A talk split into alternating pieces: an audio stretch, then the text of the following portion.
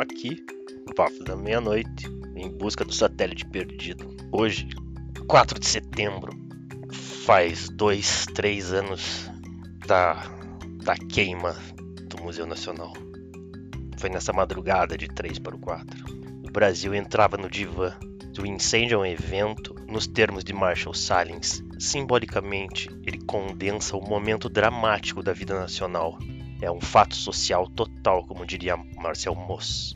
Em fratura exposta, dilacerados, ainda assim nos cabe decifrar.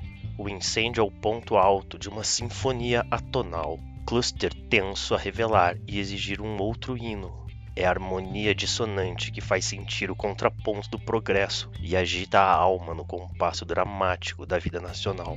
Por isso dói tanto se estivéssemos em um país onde memória, cultura, educação, arte e identidade fossem valor maior, recebendo a promoção e proteção das gestões públicas, seria um incidente lamentável, inestimável, mas ainda assim, não mais que um triste incidente, ao contrário, nossa dor encobre também uma dimensão de impotência e inação frente a um processo sistemático de desmonte da nossa identidade, memória, patrimônio histórico, artístico e cultural.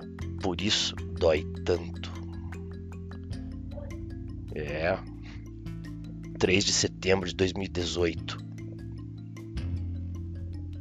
Não tem como ir atrás do fogo Estamos aqui esperando papos da meia-noite.